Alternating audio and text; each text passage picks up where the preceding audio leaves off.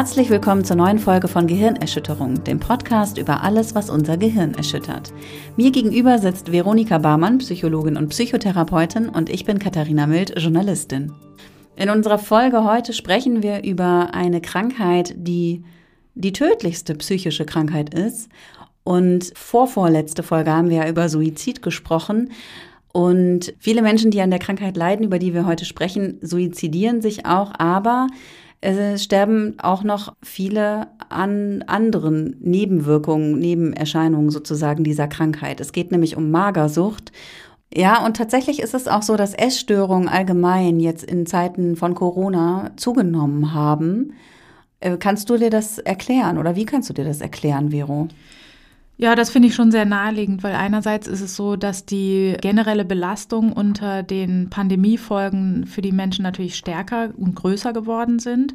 Das heißt, wir verzeichnen ja einen generellen Anstieg der psychischen Erkrankungen. Also ich habe jetzt letzte Woche eine Zahl gelesen, die auch wirklich echt alarmierend ist.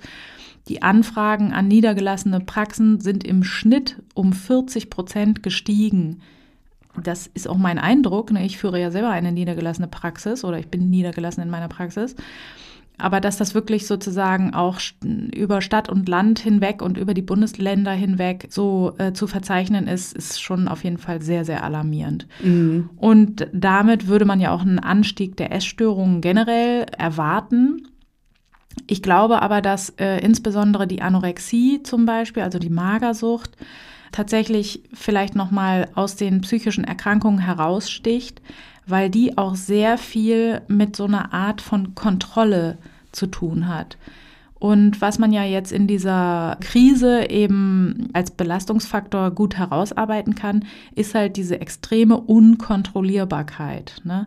Also es kommt Lockdown um Lockdown und die Regeln ändern sich nach hier und nach da und man hat irgendwie einerseits gar nicht mehr den, also die Nachvollziehbarkeit ist irgendwie gar nicht mehr so richtig da. Und es ist eben auch, man wird ja jetzt nicht mehr persönlich gefragt, ob man das jetzt gut findet oder nicht, ne? sondern man muss einfach nur noch reagieren.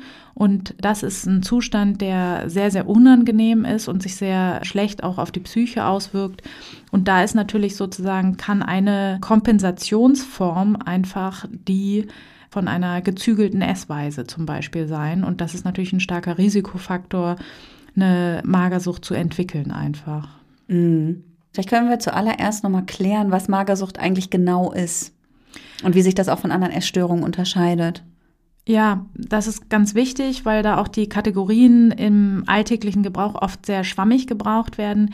Also wir haben erstmal drei Hauptkategorien von Essstörungen und das ist einmal die Anorexia nervosa, so ist der lateinische Name der Magersucht, die Bulimia nervosa, das würde man eher so mit Essbrechsucht übersetzen und dann gibt es als dritte Form noch das Binge-Eating. Das wäre eher so die Esssucht. Es gibt noch ein paar Spezialfälle, wie zum Beispiel Pika. Das ist eine Störung, wo man Dinge isst, die eigentlich nicht zum Essen gedacht sind. Oder was jetzt auch eher eine neuere Form ist, ist die Orthorexie, wo es darum geht, nur sehr, sehr gesunde Sachen zu essen. Also es gibt noch verschiedene Nebenformen von Essstörungen, aber das sind so die Hauptkategorien. Und die Anorexie ist eben dadurch gekennzeichnet, dass Menschen so circa 15 Prozent unter dem erwarteten oder zu erwartenden Gewicht sich befinden. Es gibt da auch eine grobe Regelung des BMIs, wobei das sich auch wahrscheinlich ändern wird, weil der BMI auch nicht so eine ja nicht so eine gute Messkategorie ist einfach. Das zweite Kriterium ist, dass dieser Gewichtsverlust selbst herbeigeführt werden muss. Und es gibt verschiedene Wege, wie man den herbeiführen kann. Entweder es werden hochkalorische Speisen vermieden, auch das Erbrechen oder Abführen oder die übertriebene körperliche Aktivität kann dazu führen, dass das Gewicht niedrig gehalten wird oder eben der Einsatz von Appetitzüglern oder Diuretika. Das sind so entwässernde Medikamente. Und da haben wir auch tatsächlich schon ja das erste Klischee, weil die meisten Menschen ja denken, Menschen mit Magersucht, die essen einfach gar nichts mehr.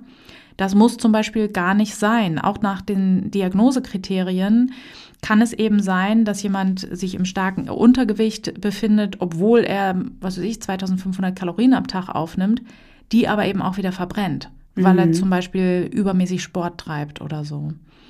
Dann ist auch noch ein Kriterium, dass die Selbstwahrnehmung der Betroffenen eben so ist, dass sie sich als zu dick wahrnehmen. Und das geht auch damit einher, dass eine große Furcht besteht, äh, dick zu werden. Das letzte Kriterium ist eben noch eine endokrine Störung, nennt sich das in medizinisch. Und um noch mehr, mit noch mehr Fachworten um mich zu werfen, ist es so, die Hypothalamus-Hypophysen-Gonadenachse ist gestört. Mhm. Heißt, genau, heißt übersetzt einfach, dass eben eine hormonelle Störung besteht, die vor allen Dingen auch die Geschlechtshormone betrifft.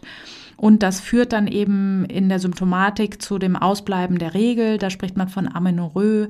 Oder bei Männern ist es eben eher so, dass die Libido weniger wird, wobei das auch bei weiblichen Betroffenen oft der Fall ist. Und da ist eben das Kriterium eher ein Potenzverlust, der dann eben sich als Folge der Erkrankung äh, bildet. Und all das muss erfüllt sein?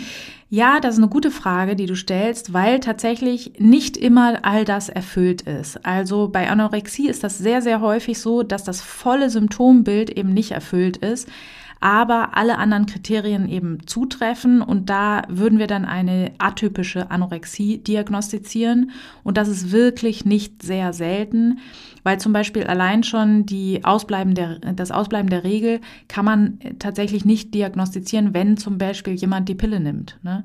Dann hat er ja eine Hormonentzugsblutung. Ich finde es immer furchtbar, wenn die Leute sagen, dann hat er ja seine Regel oder seine Menstruation. Nein, hat er nicht aber ähm, er hat halt eine Hormonentzugsblutung, die man ja nicht unterscheiden kann von einer Menstruation. Und deswegen kann man es dann im Grunde schon nicht richtig diagnostizieren. Mhm. Tatsächlich soll das Kriterium auch wahrscheinlich in den folgenden Diagnosewerken, die so herausgebracht werden, rausgenommen werden, aber noch ist es halt drin. Mhm. Aber ähm, was man sehr häufig auch hat, ist, dass zum Beispiel alle Kriterien zutreffen, aber derjenige zum Beispiel nicht mehr im massiven Untergewicht ist. Ne? Mhm. Das ist gar nicht mal so selten. Wenn aber alle anderen Kriterien zutreffen, dann muss man ja trotzdem diese Diagnose irgendwie in Betracht ziehen. Dann kann man ja nicht sagen, okay, dann hat er das jetzt nicht oder so. Ne? Mhm. Also alle anderen Kriterien sind erfüllt und man muss ja eben auch die äh, passende Therapie dann dafür machen. Ne? Ja.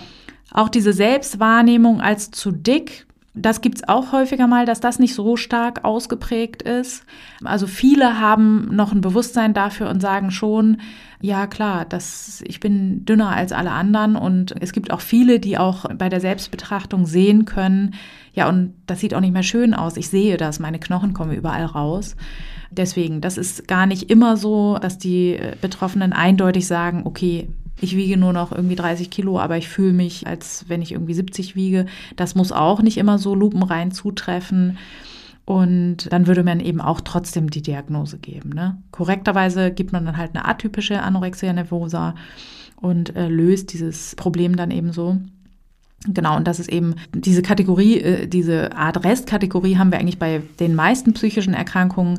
Aber hier ist es eben so, dass wir die wirklich häufig, also das habe ich schon sehr häufig diagnostiziert, weil dieses ganze Bild selten voll erfüllt ist. Ja, jetzt wird ja auch oft die Schuld so darauf geschoben, dass es so Sendungen auch gibt wie Germany's Next Topmodel oder dass überhaupt halt auch in den Medien oder in der Werbung oder so halt immer so sehr oder auch Barbie-Puppen ne? Ja, genau. Dass die halt immer so ganz äh, ja, unrealistisch, sage ich mal, dargestellt werden. Spielt es tatsächlich eine Rolle bei der Entstehung? Ja, man kann das nicht ganz von der Hand weisen. Also auch soziokulturelle Faktoren spielen eine Rolle und dazu würde man das zählen.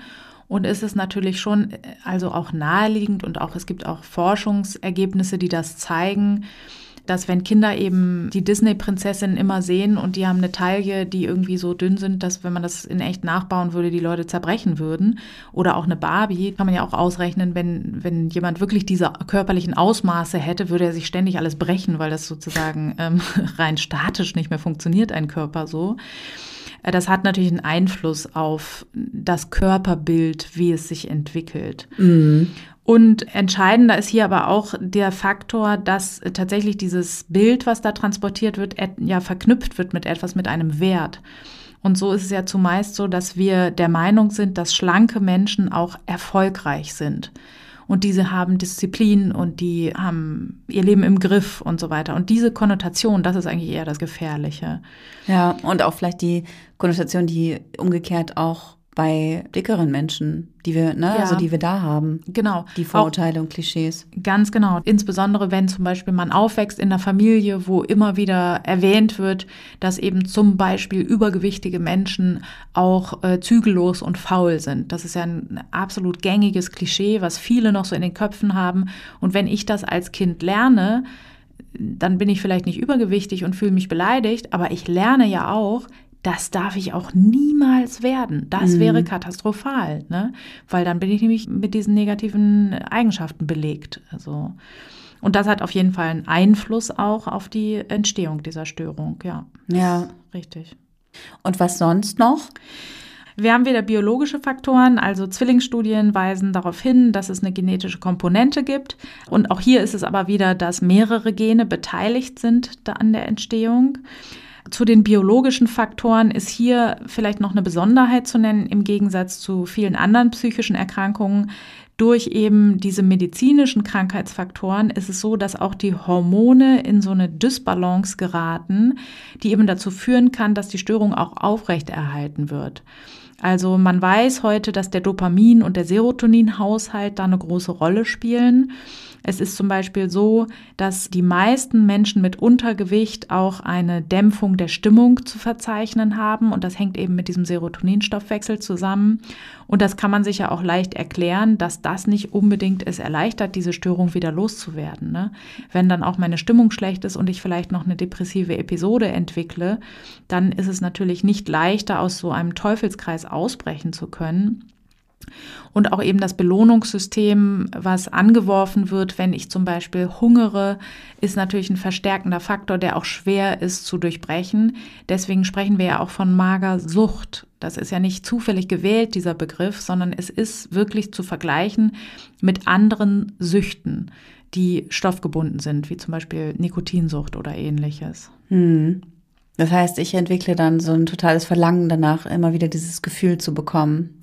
Genau. Also das kann sehr stark, gerade zu Beginn der Erkrankung, kann das sehr, sehr stark euphorisieren. Und das macht mir natürlich ein gutes Gefühl und ich habe den Eindruck, super. Oft ist es dann auch so, dass die medizinischen Folgen noch nicht so einschränkend sind. Das heißt, ich habe da oft noch den Eindruck, nee, das, ich habe alles im Griff, das ist super, ich bin einfach schlank, das ist schön, ich bin erfolgreich, ich habe alles unter Kontrolle, geht mir viel besser, meine Emotionen, die nerven mich nicht mehr so, weil ich die dadurch total gut dämpfen kann.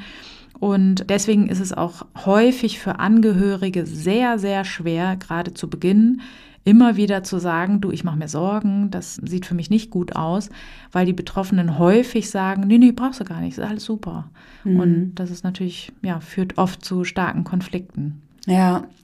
Aber man beschließt ja wahrscheinlich auch nicht von heute auf morgen, so jetzt esse ich nichts mehr, sondern es ist ja wahrscheinlich auch irgendwie so ein schleichender Prozess, oder? Also wie, wie, wie fängt das an und wann wird's schlimm oder wann wird's bedenklich? Sage ich, also gut, bedenklich ist wahrscheinlich von Anfang an, aber äh, wann wird's richtig problematisch? Ja, das stimmt. Oft sind das so Krisensituationen, in denen das zum ersten Mal auftritt. Also Trennungen können zum Beispiel so ein, sowas sein oder lebensverändernde Faktoren, die, da, die sehr belastend sind. Die können dazu führen, dass sowas erstmalig auftritt. Und dann ist es eben so, ne, dass dann eben diese verstärkenden Faktoren recht schnell dazukommen. Wenn ich das Gefühl habe, mein Leben entgleitet mir irgendwie, und dann habe ich aber was gefunden, mit dem ich mehr mein Kontrollgefühl zumindest erhöhen kann. Dann bin ich ja erstmal entlastet. Und dann kann ich natürlich, ist es leicht zu sehen, dass man da auch reinrutschen kann ne? und dass dieser Effekt sich immer mehr verstärkt. Oft hat es auch was damit zu tun, dass man so Abgrenzungskonflikte hat, zum Beispiel von Eltern oder von einem Partner. Ich finde auch das sehr nachvollziehbar, dass man gerade bei so einer Ablösung vom Elternhaus dann eben sagt, so jetzt habe ich die Kontrolle und ja, kontrolliert dann eben zumindest sein Gewicht so. Hm. Es ist auch assoziiert mit einem geringen Selbstwert. Also wenn ich zum Beispiel der Meinung bin, ich kann eigentlich gar nichts so richtig gut und alles, was ich mache, ist eigentlich nicht so toll, dann merke ich aber hier zum Beispiel sehr schnell, oh, das kann ich aber. Also mein Gewicht kontrollieren und Gewicht verlieren, das funktioniert ganz gut. Hm. Und das sind eben so Dinge, die, ne, wo, wo so ein langsamer Anfang, ne, ich verliere dann vielleicht ein, zwei Kilo und dann kriege ich das eine oder andere Kompliment. Dann habe ich selber irgendwie so, ein, so eine Struktur, die mir wieder Halt gibt und so weiter. Und so ist das eigentlich ein schleichender Prozess, der sich dann eben, ja, der dann natürlich, das ist ja auch das Paradoxe sehr häufig, was auch Betroffene als sehr belastend erleben, natürlich verlieren sie diese Kontrolle dann komplett. Mhm. Weil meistens ändert sich das Blatt dann schon und auch Betroffene sagen häufig, ich will das loswerden. Ne? Gerade wenn diese ganzen, also das hat medizinische Folgen, die so wahnsinnig einschränkend sein können. Die Konzentration leidet, ne, wenn ich, also ich hungere ja quasi, ne. Ich kann mich nicht konzentrieren. Bei längerem Untergewicht ist es auch so, dass das Gehirn tatsächlich auch so, ja, Schrumpfungsprozesse tatsächlich durchläuft. Es kann medizinische Komplikationen geben. Meine Zähne werden schlechter, meine Haut wird wahnsinnig trocken und schuppig, äh, meine Haare fallen mir aus. Ne? Da auch zu dem Klischee, ne? ja, die wollen ja nur perfekt aussehen. Naja, man sieht halt ziemlich schnell auch nicht mehr sehr gut aus, wenn man eine schwere Magersucht hat. Ne? Und wenn der Grund wäre, dass sie so toll aussehen wollen, die Betroffenen, ja, dann würden sie ja spätestens dann wieder aufhören. Aber können sie eben nicht. Ne? Also mhm. es ist mhm. natürlich eine, eine Krankheit, die viel stärkere Faktoren beinhaltet. Es kann zu Unfruchtbarkeit kommen. Die Schilddrüse spielt verrückt. Die Knochendichte nimmt ab. Das hat grauenvolle, man muss sich das immer konkret ausmalen, was hat das für Folgen im Leben. Ne? Wenn ich mit äh, Mitte 30 schwere Osteoporose habe, dann fahre ich mit dem Fahrrad, knick einmal um und breche mir einen Knochen. Ne? Mhm. Und das sind natürlich Dinge, die die Lebensqualität sehr, sehr massiv und auch nachhaltig einschränken.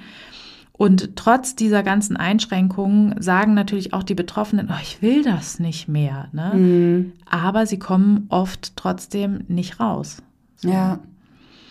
Ja, es klingt ziemlich horrormäßig alles was du da so beschreibst. Aber das ist ja, ja, gerade am Anfang, wenn man, also zu Beginn der Erkrankung, so stelle ich mir es vor, es ist ja eben erstmal diese Euphorie, die im Vordergrund steht. Ganz genau. Und das ist ja letztlich auch, ja, wie mit Alkohol oder anderen Drogen. Am Anfang ist es alles irgendwie noch ganz cool und easy und genau. angenehm. Und wie auch bei jeder Sucht ist immer so dieser Gedanke da, ich kann ja aufhören. Ja. Ne, zwei Kilo mache ich noch und dann höre ich dann auch auf. Nur mhm. das passiert halt nicht. Ne? Und das ist auch dasselbe wie mm, bei einer Alkoholsucht, ne? wo man auch immer denkt, nee, nee, ich kann ja auch, wenn ich will, dann kann ich ja aufhören. Ne? Ja. Ich, ich will halt nur jetzt nicht irgendwie. So. Ja, es ist ja tatsächlich so. Mhm.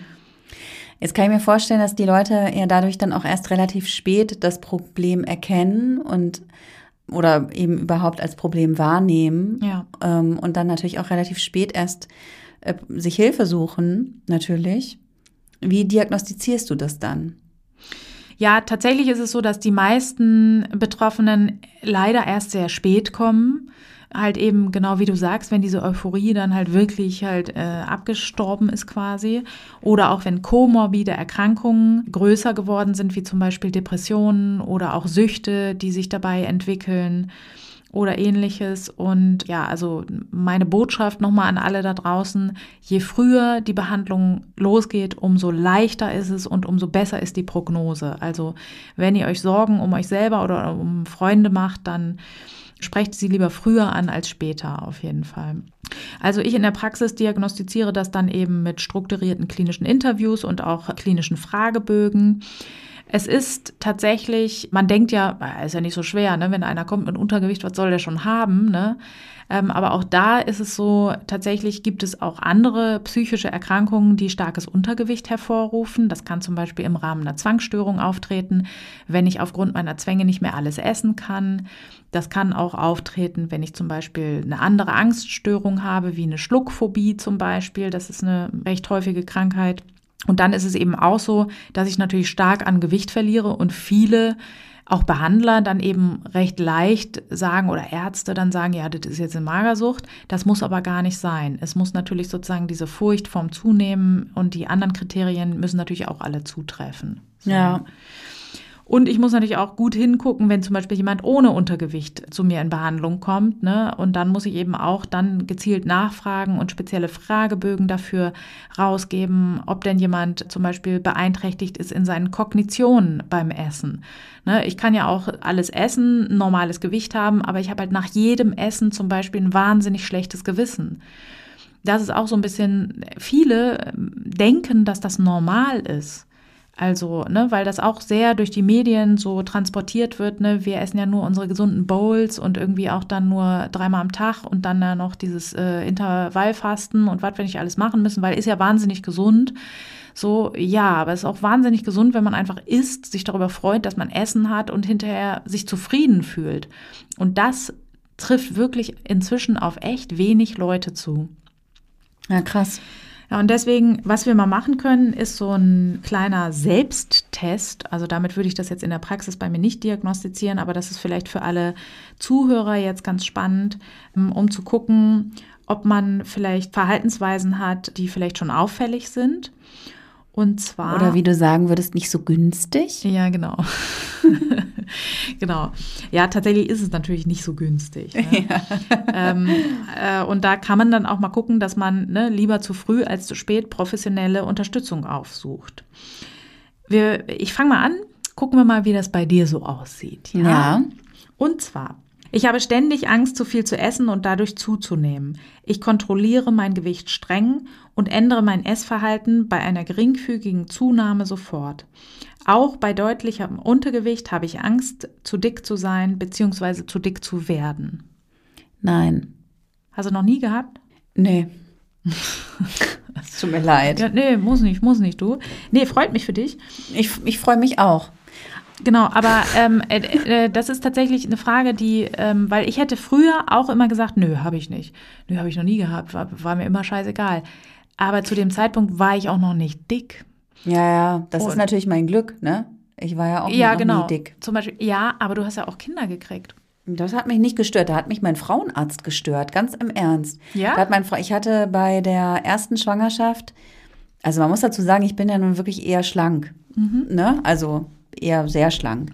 Und in der ersten Schwangerschaft habe ich ziemlich viel zugenommen. Also. Ja, ist ja auch gut. Genau, also ich fand das eigentlich auch ganz gut, aber es waren halt irgendwie 18 Kilo oder so. Ja. Was halt für meine Statur und meine Größe vor allem auch schon relativ viele Kilos waren. Ich selber mhm. fand das aber auch irgendwie völlig in Ordnung und mich hat es auch nicht belastet oder so. Mhm. Und mein Frauenarzt hat aber tatsächlich zu mir gesagt, dann im siebten oder achten Monat, ja, da müssen Sie jetzt auch mal ein bisschen aufpassen dass es nicht zu viel wird. Nein. So, sonst haben sie hinterher so Probleme, das wieder runterzukriegen. What?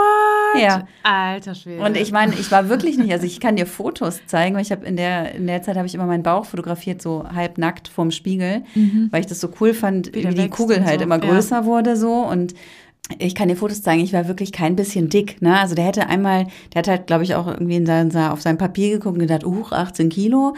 Äh, oder waren jetzt dann halt irgendwie in einer in relativ kurzer Zeit hatte ich ja. relativ viel neu drauf, aber ich dachte halt auch so, mein Gott, guck mich doch einmal an, ist doch alles in Ordnung. Ja, aber ey, ganz ehrlich, egal was für eine Kilozahl da steht, äh, wem äh, auch immer das im achten oder neunten Monat zu sagen, so, Ganz ehrlich, was los mit dem Mann? Ey? Auf jeden Fall auch die, der falsche Zeitpunkt für Auf die Diät. Auf jeden Fall. Ey, ja, ganz ehrlich, was hättest du machen sollen? Ah, ich weiß, Intervallfasten. Ey. Mm. Naja. Ja, nee, tatsächlich habe ich mir da wirklich hatte ich das Glück, auch in meinem Leben mir da nie Gedanken drüber machen zu müssen. So, ich war halt, das, also ich war halt mal untergewichtig in der Zeit, wo ich auch meine Angststörung hatte, so. Ja. Genau. Und da war halt natürlich auch äh, weil ich ja auch eben ständig Angst hatte, dass mir schlecht wird, ja, da, genau, habe ich ja. auch halt eben weniger gegessen oder es fiel mir schwerer zu essen und das war natürlich, das, ich fand das extrem belastend, also leider ja. auch von Anfang an, also für mich war das, oder es ist leider, glücklicherweise von Anfang an fand ich das extrem belastend. Für mich hatte, also bei mir hat das nie so eine Euphorie ausgelöst, sondern immer nur so, äh, oh Gott und ich fand es auch unangenehm, abzunehmen und fand das äh, genau. Also ja.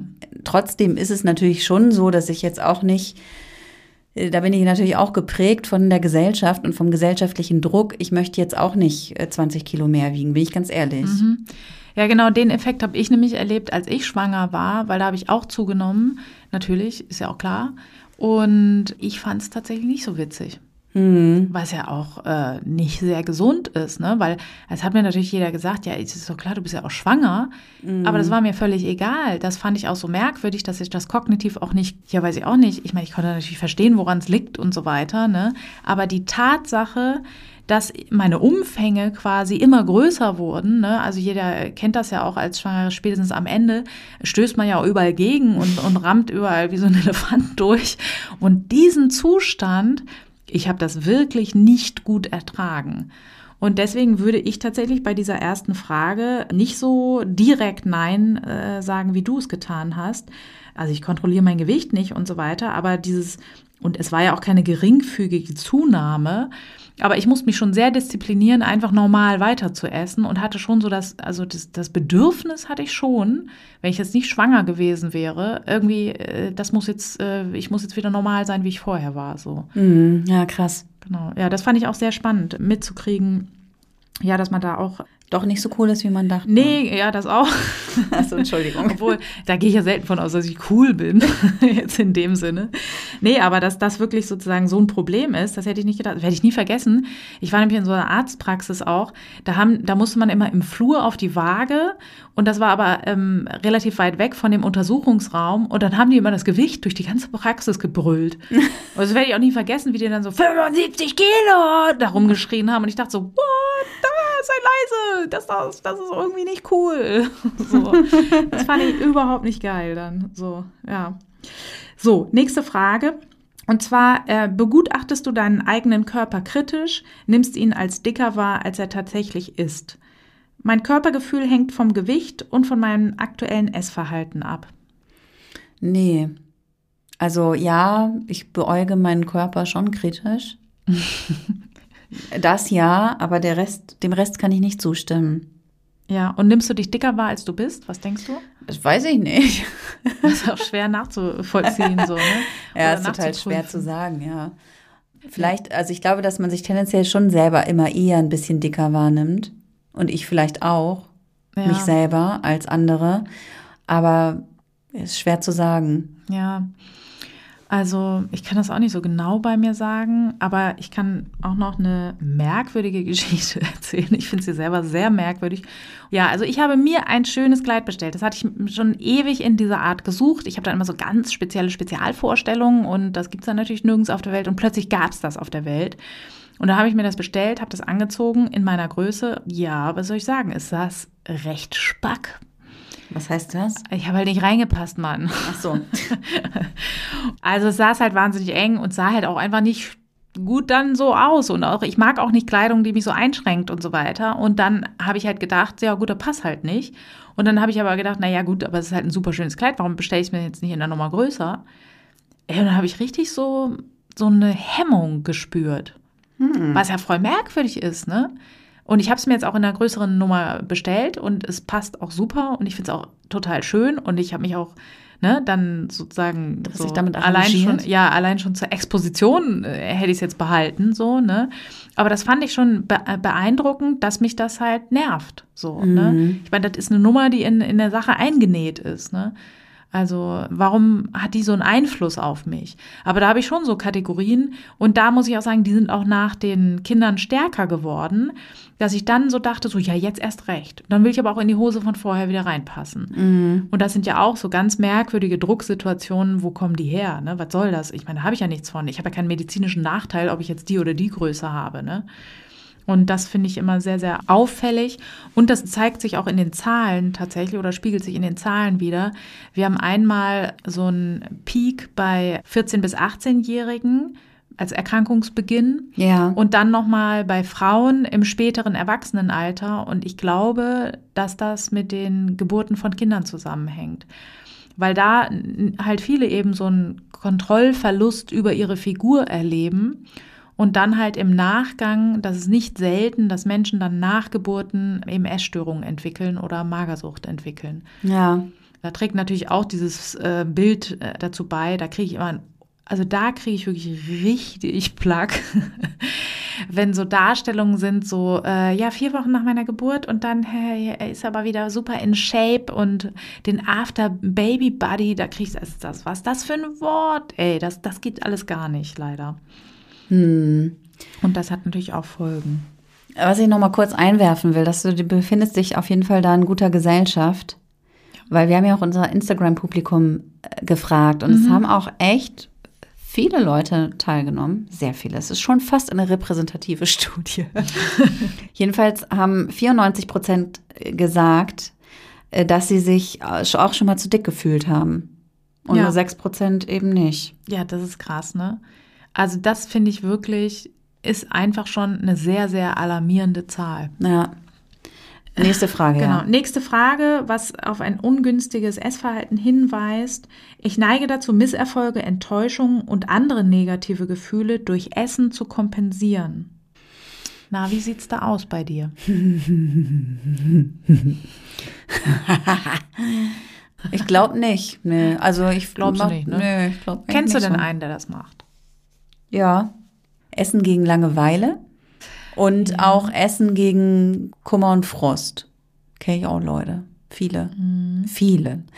Ich weiß, also ich würde mich da jetzt auch nicht komplett von freisprechen, aber tatsächlich funktioniert bei mir diese Verknüpfung wenig, glaube ich. Ich glaube wirklich, also wenn ich zu wenig esse, werde ich grantig. Ja. Ne, ich merke jetzt auch schon mein Hungergefühl, also das muss auch bald gestillt werden. ja, Sonst wird es irgendwie dann, mir wird dann auch irgendwann, ich werde auch immer zittrig irgendwann. Ja. Aber dass ich jetzt so irgendwie, wenn ich Frust habe, also nee, ich mag's halt nicht. Aber früher habe ich das schon, also früher habe ich sehr viele Süßigkeiten auch immer gegessen. nicht, dass ich jetzt wenig, aber du weißt schon. Ne? Aber tatsächlich habe ich früher auch schon immer, hatte ich eher, dass ich dann so viel gegessen habe, dass ich dann, dass mir dann schon übel wurde. Ja. Also ich konnte dann zum Beispiel bei bestimmten, also bei M&M's zum Beispiel, kann ich, kann ich nicht aufhören. Wenn ich die esse, ja gut, das äh, finde ich kein Das Ende. ist normal, du. Ja, ja, ja, eben, genau. Ich denke auch, nö. Also ich sag mal, nee. Ja. Ja, ich, ich finde das so ganz merkwürdig, weil bei mir ist das schon so manchmal, aber das hat einen anderen Grund. Deswegen, also ich, ja, das ist total komisch, aber ich, ich komme mir damit ganz merkwürdig vor, aber ich kaue gerne, wenn ich Stress habe. Vielleicht solltest du mal ein Kaugummi kauen. Ja, Mann, das mache ich doch. Ach so. Ich habe in meiner Schublade in, auf der Arbeit habe ich halt Kaugummis und zwar nicht, weil ich Kaugummis unbedingt so mag oder sowas. Aber weil du musst immer was kauen. Ja, weil wenn ich aggro bin und das ist halt insbesondere bei Büroarbeit, ich kann ja nicht joggen gehen und dabei meine Büroarbeit machen, ne? Das wäre optimal, sage ich mal, sondern ich muss dabei ja auch noch bewegungslos auf meinem Hintern rumsitzen, also meine ungeliebteste Körperhaltung so. Und da habe ich so Kompensation. Entweder ich esse dann halt Kaugummis, aber kannst auch nicht 100 Kaugummis essen. Äh, steht ja drauf, ne, bei übermäßigem Verzehr. deswegen, das geht halt auch nicht, weil ich habe auch leider so eine leichte Sorbitallergie. Ja, und deswegen esse ich dann mal ganz viele Möhren tatsächlich. Ja. Weil die sind nämlich super schön hart. Und deswegen, ich esse, das ist ja quasi Frustessen schon, ne? Aber nicht, um jetzt irgendwie einen vollen Bauch zu haben oder viele Kalorien aufzunehmen oder irgendwie so. Gar nicht. Also das mag ich auch nicht. Und das ist auch gar nicht Endstress. Ich, ich äh, ich esse eigentlich immer nur, wenn ich entspannt bin.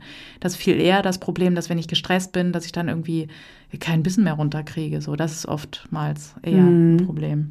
Heute, als du mir eine Sprachnachricht geschickt hast, hast du auch Karotten gegessen, habe ich genau gehört. Ja, Mann. Ja. Ja, weil ich im Büro sitze. ich brauche Hörte man immer nur so. ja, stimmt. Da hat mir letztens schon mal jemand gesagt, wenn ich Sprachnachrichten schicke, äh, fühlt sie sich immer schön gemütlich, weil das ändert sie so als Kind an ihre Reitstunden. Weil die Pferde ja irgendwie auch immer mit Möhren gefüttert werden. Dann machen die auch. Offenbar machen sie Geräusche wie ich. Ja, daran kann man sehen, wie, wie, weißt du, wie trainiert mein Kiefer schon ist, wie beim Pferd bei mir. das klang wirklich sehr professionell, wie du das. Wir können das ja mal bei Gelegenheit. Ich bringe dir jetzt mal eine Möhre mit. Ja, genau. Du Kannst vielleicht werden die, dann werden die Podcasts hier auch eine ganz andere Qualität bekommen, ne? Wie entspannt und locker ich dann Denkst, plötzlich wir werde. für äh, SchmatzphobikerInnen werden wir dann nicht mehr hörbar schlecht. sein. Das wäre ja, auch ungünstig. Das ist natürlich schlecht. Das stimmt. Gut. Nächste ähm, Frage. Ich bin stark damit beschäftigt, Kalorien zu zählen, meine Mahlzeiten zu planen. Ich verwende so viel Energie darauf, dass andere Dinge zu kurz kommen. Nein, nein, nein. Tut mir ähm, leid. Wirklich, wirklich, wirklich nicht. Ja, also so Kalorien zählen gar nicht. Ich kann mir das alles nicht merken. Ich nee, kann mir ich sonst irgendwie alles merken, nicht. aber das ja. kann ich mir irgendwie nicht merken. Das Hat also eher, keine Bedeutung für dich. Nee, überhaupt nicht. Ja, genau, das sagst du aber richtig, weil für mich ist das so, ja, kommt ja dann drauf an, wie viel man isst. Und dann habe ich irgendwie auch nicht das Gefühl, Also ja, aber das liegt vielleicht auch daran, dass ich auch früher, als ich noch meine sehr, sehr, sehr starke Zuckerabhängigkeit hatte, die habe ich auch jetzt noch, aber ich bin ja abstinent. Mhm. Davon habe ich auch nie zugenommen. Also ich ja. habe auch jeden Abend dann halt irgendwie 800 Milliliter Eis in mich hineingeschoben oder so und das hat nie irgendwie eine Auswirkung gehabt. So deswegen, vielleicht hat sich das deswegen nicht entwickelt. Und Mahlzeiten plane ich schon weil ich sie nämlich sonst vergesse, aber garantiert nicht so, dass andere Dinge zu kurz kommen. das wäre schön, wenn das mal so wäre. Ja. In meinem Fall. Naja. Genau, nein, das ist natürlich Quatsch. Aber tatsächlich ist das auch immer so eine Sache, dass man ja, wenn man sich nicht auskennt, der Meinung ist, Menschen mit Magersucht mögen kein Essen. Das ist natürlich völliger Humbug. Gerade sozusagen, wenn man in den Hungermodus kommt, äh, sendet das Gehirn ja automatisch Signale, das will ja überleben. Ne?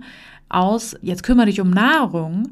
Und deswegen ist es so, dass tatsächlich Menschen mit Magersucht oft wahnsinnig gut kochen können und auch sehr aufwendig und so weiter und sich viel damit beschäftigen, was mhm. ja viele Menschen auch gar nicht wissen. Ja. Spontan etwas zu essen, weil ich Lust darauf habe und es einfach nur zu genießen, kann ich kaum mehr. Ich halte mich an strenge Diätpläne und teile Lebensmittel in erlaubte und verbotene ein. Nee, aber hast du nicht verbotene Lebensmittel? Musst, ja, gut. Mu musst du doch, oder nicht? Ja, ja, natürlich, wegen meiner Fructose und Verträglichkeit kann ich natürlich nicht alles einfach so essen. Ja. Das stimmt natürlich. Es gibt natürlich verbotene Lebensmittel für mich, aber das ist, befindet sich in einer anderen Dimension. Ja, also wenn ich dir jetzt eine Pille gebe, wo man sagt, ey, Fructose war gestern, dann würdest du sofort zuschlagen. Ja, worauf ich Bock hätte, klar. Ja, genau. Ja. Naja, ja, gut. Ja, genau das ist ja das Entscheidende. Ja. Ne? Also was hier gemeint ist, sind die sogenannten schwarzen Listen. Und das ist sehr häufig, dass man anfängt, so, ja, Sahne ist ja natürlich nicht so gut, ne? Oder irgendwie eine dicke Torte, das verkneife ich mir dann mal lieber. Und so kann eben diese schwarze Liste immer, immer länger werden, bis halt quasi die erlaubten Lebensmittel den verbotenen unterliegen und es eben immer weniger gibt, was man überhaupt noch essen darf. Mhm. So. Und diese Entwicklung ist mit dieser Frage, glaube ich, so gemeint. Und du? Abgesehen von deiner Zucker. Ja, genau. Ja, genau. Das ist nämlich so ein bisschen so eine Sache. Also ich habe das gar nicht. Also es gibt auch noch nicht mal Sachen, wo ich jetzt sage, die mag ich nicht oder sowas groß. Aber ich habe halt ein paar Regeln in meinem Leben. Also ich äh, esse kein Fleisch aus ethischen Gründen und ich versuche weitestgehend auch auf Tierprodukte zu verzichten, die halt scheiße produziert sind. Ne? Also spätestens seit eine komische Verbindung, aber es ist tatsächlich so, seit ich gestillt habe, versuche ich auf Milch zu verzichten, weil diese, diese, mein Gott, also davor war es einfach so, naja, man merkt halt eine Kuh und äh, danach wusste ich halt, was das für ein Vorgang ist und er ist einfach wirklich absurd, sorry. so. Hm. Da kann ich es nur halten mit not your mom, not your milk. und deswegen habe ich natürlich schon super viele Regeln und im Grunde auch voll die riesige schwarze Liste aber da ist ja immer die Frage, ob ich sozusagen Angst hätte, sowas zu essen. Und das ist halt definitiv nicht der Fall. Und auch wenn zum Beispiel, das kommt ja häufiger mal vor, dass jemand für mich kocht und der kocht dann halt Fleisch und der meint halt nett und für den ist das was Gutes. Und dann esse ich das auch tatsächlich, weil ich da nicht dogmatisch bin und weil ich auch keine Angst davor habe. Ich hätte nur gerne, dass wir das gesamtgesellschaftlich, hallo ihr da draußen, äh, das geht an euch. Lass uns mal aufhören mit dem Fleisch. Deswegen, ich habe eigentlich schon eine große schwarze Liste, aber das sind keine verbotenen Lebensmittel im Sinne von, dass die irgendwas mit meiner Figur zusammenhängendes hätten oder so. Und das ist auch eine wichtige Sache, weil zum Beispiel auch gerade in Kliniken oft diese Liste mit den verbotenen Lebensmitteln mit den Betroffenen halt abgearbeitet werden, sprich man übt, die alle wieder zu essen. Jetzt haben aber auch Menschen, die von Anorexie betroffen sind, vielleicht manchmal ethische Bedenken bei gewissem Konsum und das ist dann immer so eine Frage. Also ich als Behandlerin finde, dass man damit umgehen kann, aber ich kann die ethischen Überlegungen eben auch gut nachvollziehen. Und ich habe aber auch tatsächlich, das spricht ja eben dafür, dass das auch machbar ist, schon Menschen mit schweren Magersüchten behandelt und eben trotzdem in einer veganen Ernährungsform. So. Mhm. Also ich finde, da kommt es eher darauf an, eben hochkalorisch sich wieder zu ernähren und zuzunehmen. Und das kann ich eben auch, wenn ich ganz viel Nussmuse esse oder was weiß ich. Man kann ja auch viele pflanzliche Produkte essen, die sehr, sehr hochkalorisch sind. Und deswegen, ich finde auch das ist, also habe ich auch schon gemacht, ist gut möglich, aber da scheiden sich manchmal so die Geister dran. Mhm. So. Nächste Frage. Ich esse nicht in regelmäßigen Abständen oder zu festgelegten Mahlzeiten, sondern einmal viel, dann wenig, oft direkt aus dem Kühlschrank und ohne einen Überblick darüber zu behalten. Ich bin da so ein bisschen langweilig. Also hast du feste Mahlzeiten? Ja, schon eigentlich. Ja, habe ich auch. Ich finde das gar nicht langweilig. Also es ist die größte Errungenschaft, die ich mir in den letzten Jahren erkämpft habe. Ja? Ja, auf jeden Fall. So als ich noch so ein Lotterleben hatte und so weiter und irgendwie so, keine Ahnung, so 73 Jobs und irgendwie heute so, morgen so und so weiter, da habe ich ganz, ganz häufig einfach schlicht das Essen einfach vergessen. Weil ich halt immer so übertourig laufe und mich alles stresst und ich immer völlig verängstigt irgendwo rumgehangen habe und dann, ja, weiß ich nicht, ist mir das dann aufgefallen, wenn ich irgendwo irgendwie dann halt so kreislaufmäßig zusammengeklappt bin. Und das fand ich immer nicht so schön, ehrlich gesagt. Mhm.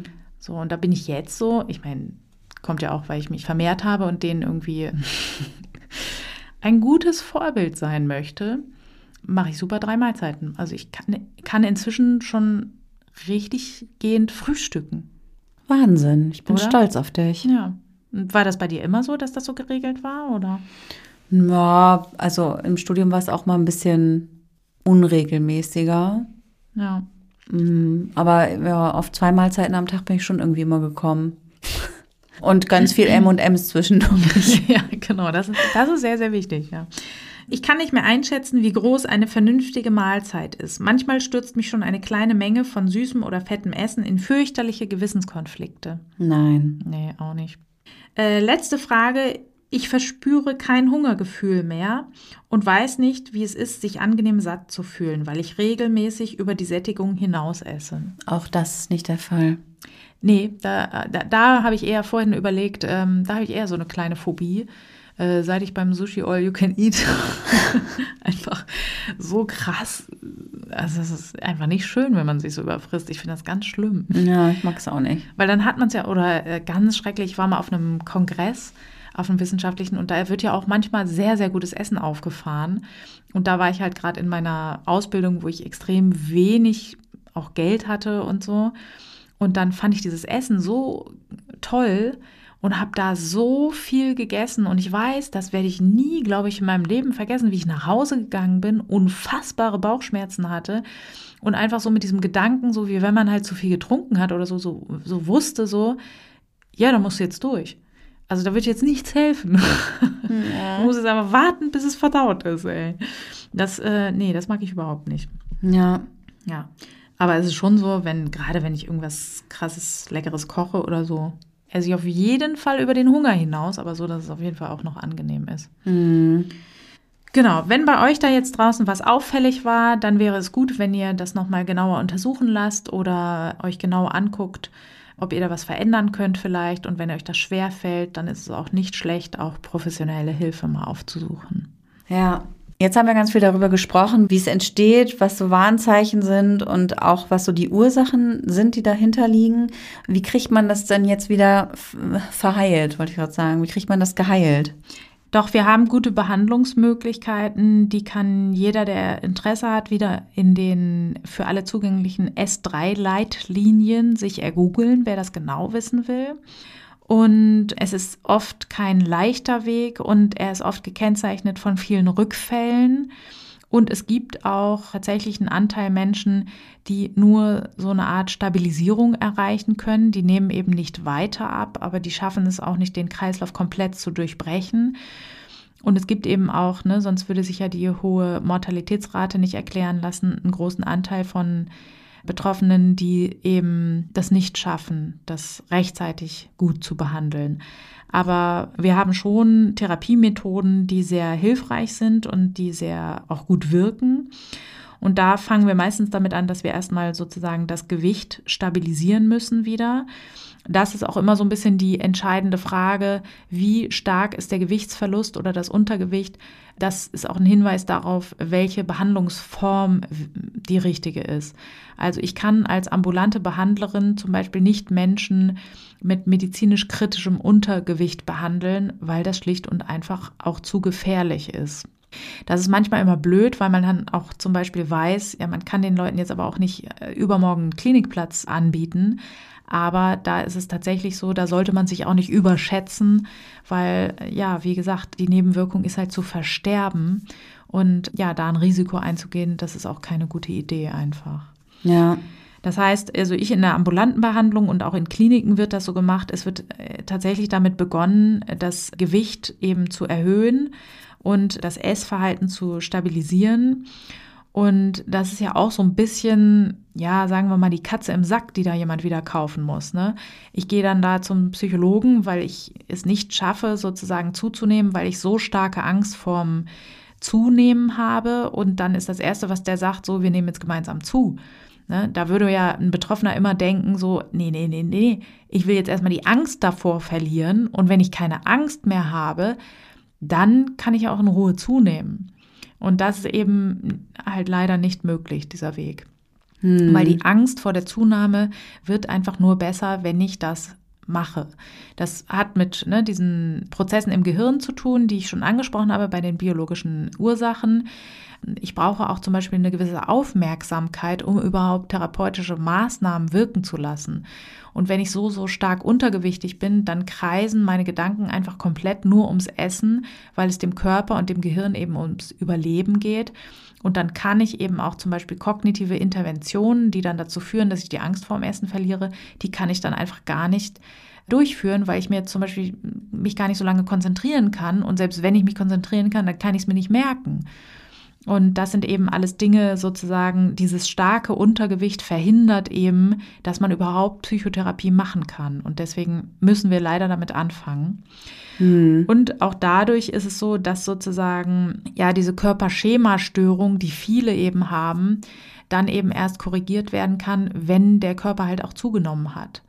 So, also ähm, es gibt jetzt schon andere Forschungsansätze. Das ist ein, ja, wie ich finde, ganz interessanter Ansatz dass man Betroffenen so Anzüge anzieht, so Art Neoprenanzüge, dass sie eben ja quasi dickeren Körper haben, um eben diese Körperschemastörung korrigieren zu können und dann eben sozusagen die Angst vor dem Zunehmen abzubauen und dann ja das, was ich vorhin beschrieben habe, ne, ähm, sozusagen es zu erleichtern, dass man dann zunimmt und das ist auch ein ja, die haben ganz gute Ergebnisse bis jetzt, ganz vielversprechend sieht dieser Ansatz aus.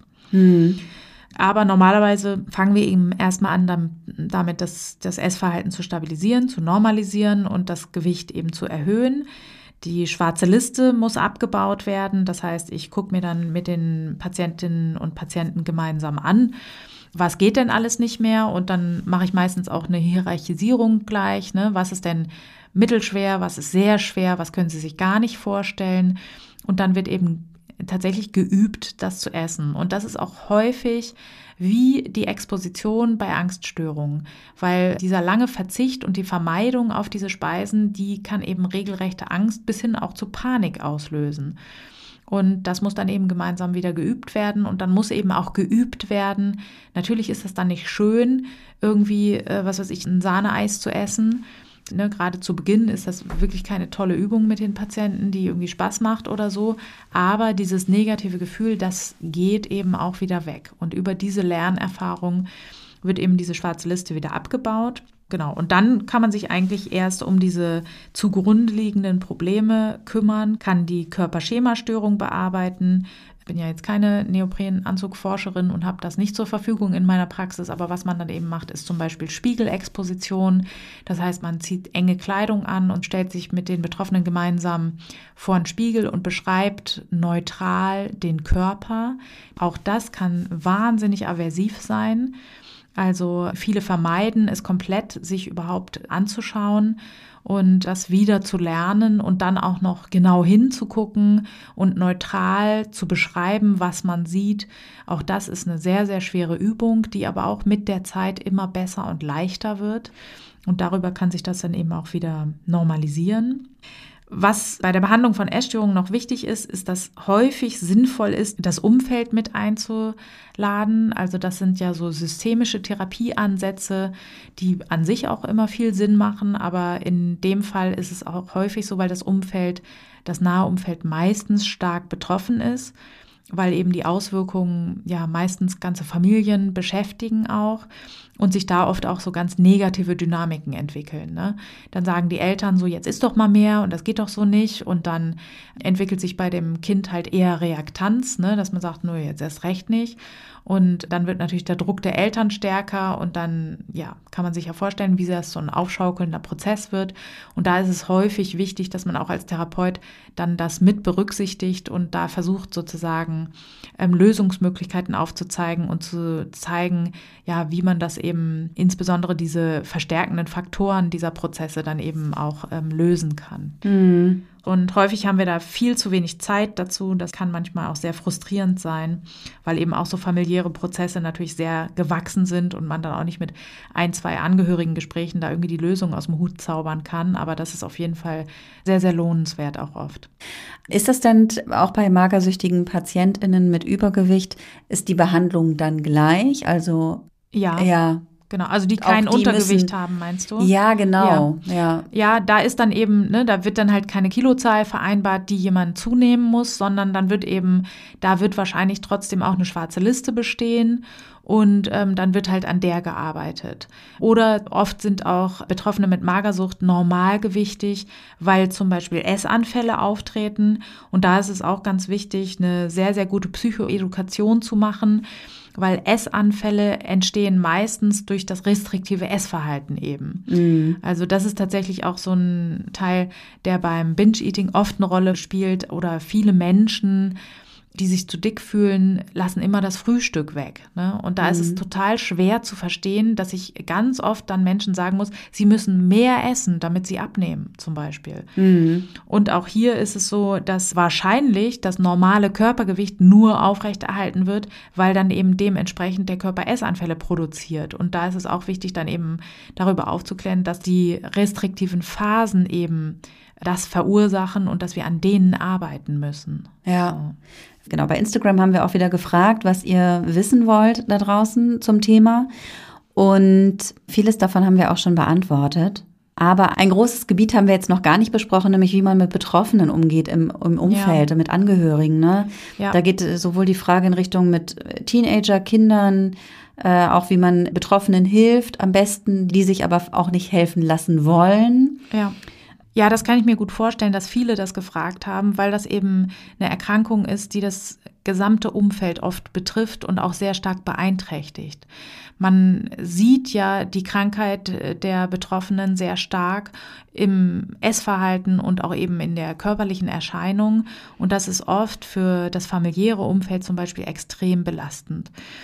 Da sollte man vielleicht auch nochmal, ja, also da kann ich jetzt ganz viel dazu sagen. Ich würde jetzt erstmal ganz kurz als Hinweis nur mitgeben, gerade als Eltern, da war ja gefragt nach Teenagerkindern, meistens geht es um Autonomie und Abgrenzung.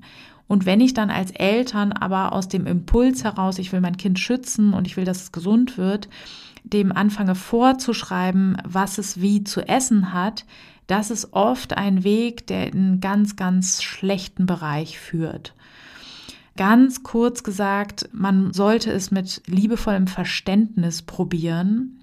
Da werden jetzt aber wirklich wahrscheinlich die da draußen, die die Fragen gestellt haben, sich an den Kopf packen und fragen, ja, was ist los mit der Alten? Wie soll ich das denn machen? Aber das ja, würde jetzt wahrscheinlich echt lange dauern. Vielleicht machen wir da noch mal eine extra Folge einfach dazu. Ja, dann Lass uns das machen. Wir machen noch eine kleine Bonus-Episode dazu. Dann werden wir das, ähm, genau, ja, gucken wir uns das nochmal genau, genauer an. Ja. Das, ja, genau, weil es gibt ja viele da draußen, die betroffen sind als Angehörige. Und da ist vielleicht wirklich auch sinnvoll, nochmal eine ja, ausführliche Handlungsanweisung zu geben. Dann noch genau. zwei weitere kurze Fragen auch aus unserer, von unseren ZuhörerInnen. Einmal ähm, Geschlechtsunterschiede. Was weiß man denn Genau, wie, wie ist das verteilt und was weiß man, wie, wie gut ist das auch bei Männern erforscht? Das ist ja bei Männern auf jeden Fall seltener, ne? Genau. Das ist eine sehr, sehr spannende Frage, weil das klassische Klischeebild ist natürlich, junge Frauen sind betroffen. Ja. Da gibt es eine Veränderung, die stattfindet. Also tatsächlich ist die Verteilung in den aktuellen Studien auch so, dass Frauen viel häufiger betroffen sind. Das Verhältnis ist so 1 zu 11 ungefähr. Ja, krass. Was ja schon ein großer Überhang ist. Ne?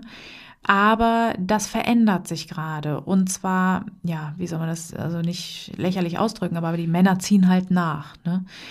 Und äh, das ist aber so, dass das ja in der Forschung sich noch nicht so gut widerspiegelt, weil eben auch alle unsere Diagnosesysteme eher auf weibliche Betroffene ausgerichtet sind. Bei männlichen Betroffenen ist es nämlich zum Beispiel eher eine Muskelsucht, die sich ausbildet weil ja, ja, das, wenn wir jetzt wieder bei den sozialen Faktoren sind, das Schönheitsideal in unserer Gesellschaft ist ja nicht, ist ja in, in der Regel eher für Frauen so, umso dünner, umso besser. Und bei Männern ist es eben eher so, ja, muskulös soll es halt sein, ne? Fettarm schon, aber natürlich breit und breitschultrig und, und so weiter. Mhm. Und deswegen ist es eben so, dass die Diagnosesysteme dann auch nicht so gut greifen. Das ist aber so, dass das mehr wird und es ist auch nicht so, dass Männer nicht betroffen wären. Ne? Das ist ja häufig so der Fall, dass wenn dann Männer unter dieser Krankheit leiden, auch viele Behandler das einfach übersehen, so, ne? Ja. Oder man das eher abtut mit, ja, das ist halt so ein dünner Hering, so, ne? Ähm, deswegen kann ein betroffener Mann trotzdem genauso viel übers Essen nachdenken und darüber, dass es wichtig ist, schlank zu sein und auch genauso in diese Dynamik dann eben reinrutschen, ne?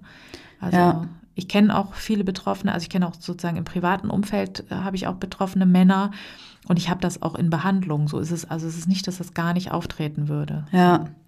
Dann noch eine andere Frage. Ah ja, wie man am besten mit Bewegungsdrang umgeht. Ist das was, was da auch äh, häufig im Zusammenhang damit auftritt? Ja, auf jeden Fall. Also eine Kompensation, wenn ich Angst habe zuzunehmen, ne, und es gibt zum Beispiel Situationen, da kann ich aber dem Essen nicht ausweichen, dann ist häufig natürlich eine Strategie, auch dann gehe ich halt eine Stunde joggen. Oder auch zehn. Also, ah, ne, das mh. hat natürlich auch dann oft wieder kein Limit. Und da ist das ist auch eine sehr, sehr gute Frage tatsächlich, weil da ist es auch so, dass in Kliniken häufig so Vereinbarungen gelten, bis zu dem und dem Gewicht darf sich jemand überhaupt nicht bewegen. Die, darf, die dürfen teilweise noch nicht mal Treppen steigen, sondern müssen den Fahrstuhl nehmen. Und da gibt es sehr, sehr strenge Regeln. Und das ist natürlich auch nachvollziehbar, weil eben Untergewicht tödlich sein kann. Mhm. Und dann kriegen wir aber spätestens ein Problem, weil ja restriktives Essverhalten häufig auch dazu genutzt wird, Emotionen zu regulieren oder entsprechend runter zu regulieren. Und wenn wir das dann eben wegnehmen, dann auch noch sozusagen die Regulation über Sport ja nicht genutzt werden kann, dann bleibt halt auch nicht mehr ganz so viel übrig. Also dann brauche ich zumindest länger, um irgendwelche kognitiven Strategien oder Achtsamkeitsverfahren zu vermitteln. Und das geht in der Regel auch nicht so schnell. Das heißt, man nimmt häufig den Betroffenen dann wirklich jegliche Strategie, die sie haben, weg, um mit Emotionen umzugehen. Und das ist natürlich ungünstig. Ja. Deswegen ist es so, dass ich tatsächlich, aber das ist auch meine persönliche ja, Lerngeschichte vielleicht, weil ich auch selber viel mit Sport reguliere, dass ich meistens versuche, den Bewegungsdrang auf ein normales Maß an körperliche Bewegung runterzubrechen und da eben auch mit den Patienten das gemeinsam bespreche, ne, dass das generell nicht gut ist, wenn das zur Gewichtsregulation eingesetzt wird, dass man aber zum Beispiel ähm, Sportarten wie Yoga, die eben nicht ganz so viele Kalorien verbrennen, trotzdem als Alternativen vielleicht gut nutzen kann, um einfach trotzdem ein gutes Körpergefühl äh, oder ein so gut wie mögliches Körpergefühl zum Beispiel herbeizuführen. So. Mhm. Und da habe ich auch ganz gute Erfahrungen damit gemacht, tatsächlich. Und lass mich raten, Achtsamkeit ist bestimmt auch ganz toll. Ja, Achtsamkeit ist natürlich immer gut. Mhm. Das, das weiß ich. Habe ich mir gedacht. Ja. ja. Und meine Lieblingsfrage zum Schluss. Ist es evolutionär sinnvoll, dass wir uns zu dick finden oder sind es nur die unrealistischen Medienbilder? Nee, evolutionär macht es überhaupt keinen Sinn. Nein. Natürlich nicht. Ja, kann ja sein. Survival of the thinnest. Äh, ja, ich wollte gerade sagen. Wieso denn? Nein, nein. Also, äh, aber tatsächlich evolutionär gesehen, äh, das spielt natürlich eine Rolle. Ne? Ach, siehste. Ähm, ja, weil äh, tatsächlich eigentlich haben wir evolutionär gesehen natürlich nie im Überfluss gelebt. So, also wenn du jetzt die Evolutionsgeschichte anguckst, ne, dann mussten wir ja immer jagen gehen und Bären sammeln ohne Ende und so weiter, ne?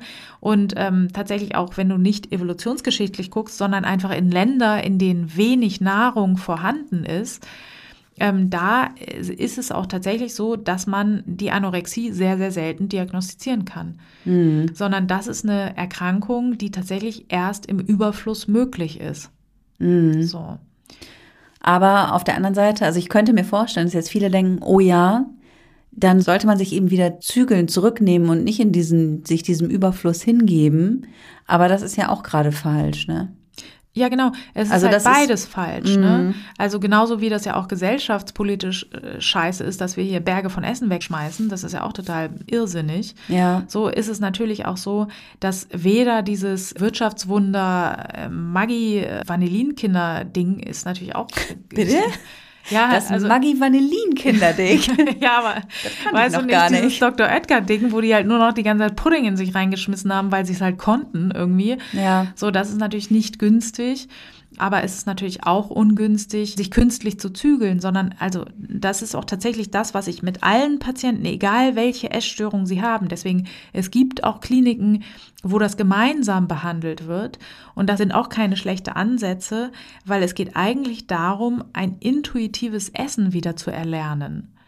Also man hat Hunger und Appetit und isst. Genau, man spürt seinen Hunger. Also das ist wirklich so eine Sache, was ganz viele Patienten, die jetzt auch nicht ein Vollbild irgendeiner Essstörung ausgebildet haben, aber die eben damit zu tun haben, sei es, weil es eine Selbstwertproblematik gibt oder ähnliches. Wenn man Leute fragt, warum sie essen, dann hat das meistens andere Gründe als Hunger.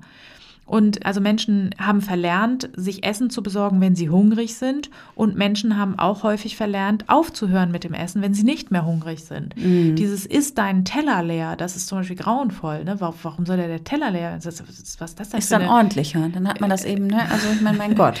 Ja, was ist das denn Kann ich eine, absolut nachvollziehen. Ja, okay. Da muss man nichts wegwerfen auch. Ja, und dann verliert man die Kontrolle auch nicht so schnell. Ja, du hast ganz recht.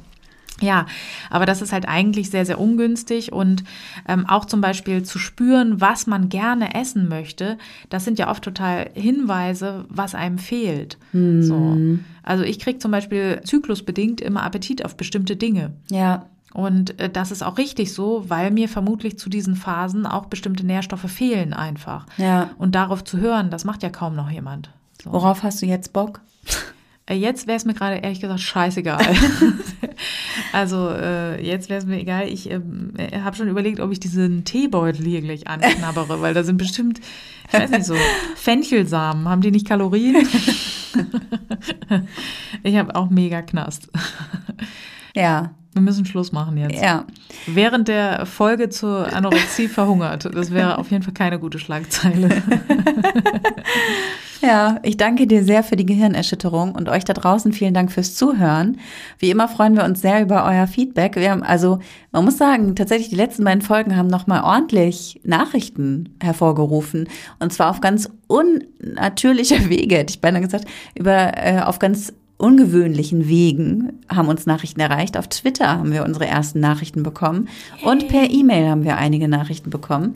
Das war sehr schön. Ja. Vielen Dank, gerne mehr davon. Und es hilft uns immer sehr, wenn ihr uns irgendwie bewertet, kommentiert, äh, dies und jenes tut, teilt, Genau. liked. Bei Apple Podcast gerne schön viele Sternchen geben. Das bringt uns da in die Charts. Ja, genau. Wir waren nämlich schon auf Platz 100 der Mental Health Charts in Germany und wir waren da übrigens auch schon in Switzerland und Austria. Keine Ahnung. Also grüezi in die Schweiz. Schalten die nie Ja. wieder rein. Das wollte ich gerade sagen. Jetzt haben wir die letzten Schweizer vergrault. Behaltet euren Appetit und bis in zwei Wochen.